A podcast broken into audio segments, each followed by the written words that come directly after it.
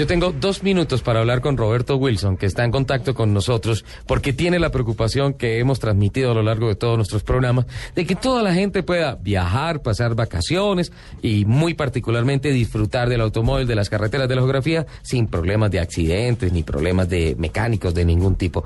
Antes que decirle bienvenido una vez más a Blue Radio, Autos y Motos, don Roberto, feliz Navidad. ¿Qué tal, Ricardo? Un saludo muy especial para todos ustedes. Una feliz Navidad. Ni más faltaba. Tenía que Hola, Robertito. Hola, corazón. Ya que tanto tiempo me han echado por un ladito. Estaba en una cuneta desde la carretera.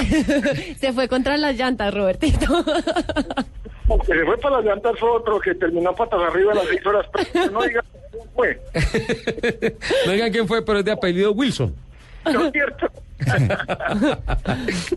importantísimo, importantísimo. Yo creo que lo más importante en el trineo de Santa es el GPS. Santa tiene que saber para dónde va, porque si no tiene un GPS, entregar los regalos cruzados sí sería absolutamente espantoso. Imagínate, no, pero los duendes son muy juiciosos y le mapean todo antes de salir.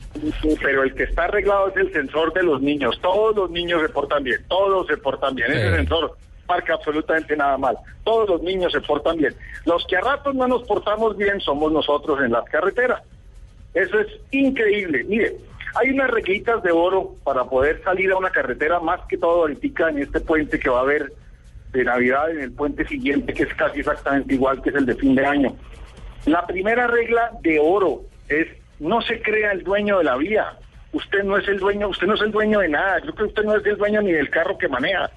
Entonces, no se crea el dueño de la vía, comparta la, la vía el peatón, con el ciclista, con el motociclista, con el carro, con el bus, con el camión, con todo el mundo. Yo creo que todos nos hemos montado al volante con nuestra mamá al lado a hacer un viaje, por lo menos con la era así, yo arrancaba y mi mamá empezaba, el perro, el gato, la moto, el bus. Yo a la media hora le decía, mamá, lotería, los tengo todos ya, completé todos. bingo, bingo. Entonces, no se crea el dueño de la vía. Demuestre qué tan inteligente es usted. Porque es que nosotros desafortunadamente nos montamos detrás de un volante y nos transformamos. Entonces todos son unos brutos y todos son unos bestias. Entonces, como yo digo, el más bruto en este mundo de todos los brutos es el que cree que todos los demás son brutos. Ese es el peor bruto. Entonces, demuestre qué tan inteligente es usted y ante la imprudencia de los demás, arregle usted la situación. ¿Sí me entiende? Si el bus se atravesó, demuestre qué tan inteligente es usted en rebajar la marcha, en frenar, en no invadir el carril del lado, en no echarle la madre al señor del bus. Demuestre qué tan inteligente es usted, que usted es capaz de estar por encima de esa situación. Sea amable con su carro, que es fundamental.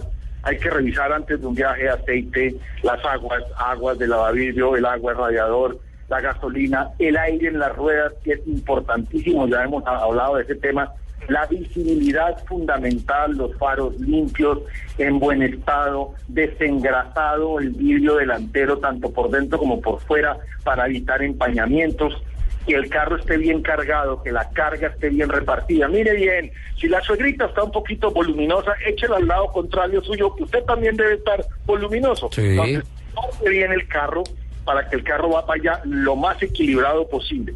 Sea amable también con usted, maneje descansado, sin estrés, sin distracciones, mucho menos enguayabado.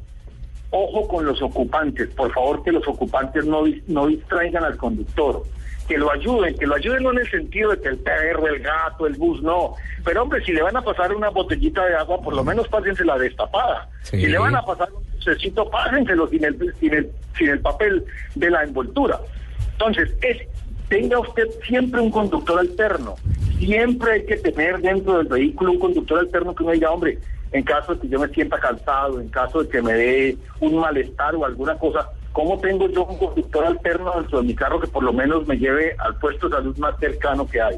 Hay que parar cada dos horas, acuérdense muy bien, hay que estirar las piernas cinco minuticos, hay que ir muy bien hidratado. Entonces también, así como es uno amable con el carro, es uno amable con uno que es el conductor. Hay que ser amable también con los pasajeros. Programe las paradas, las entradas al baño. Recuerde muy bien que la capacidad de la vejiga de las mujeres tiene mucha menos autonomía, son mucho menos lo que aguantan las Totalmente. Y los y los y los esposos o los novios se ponen bravos.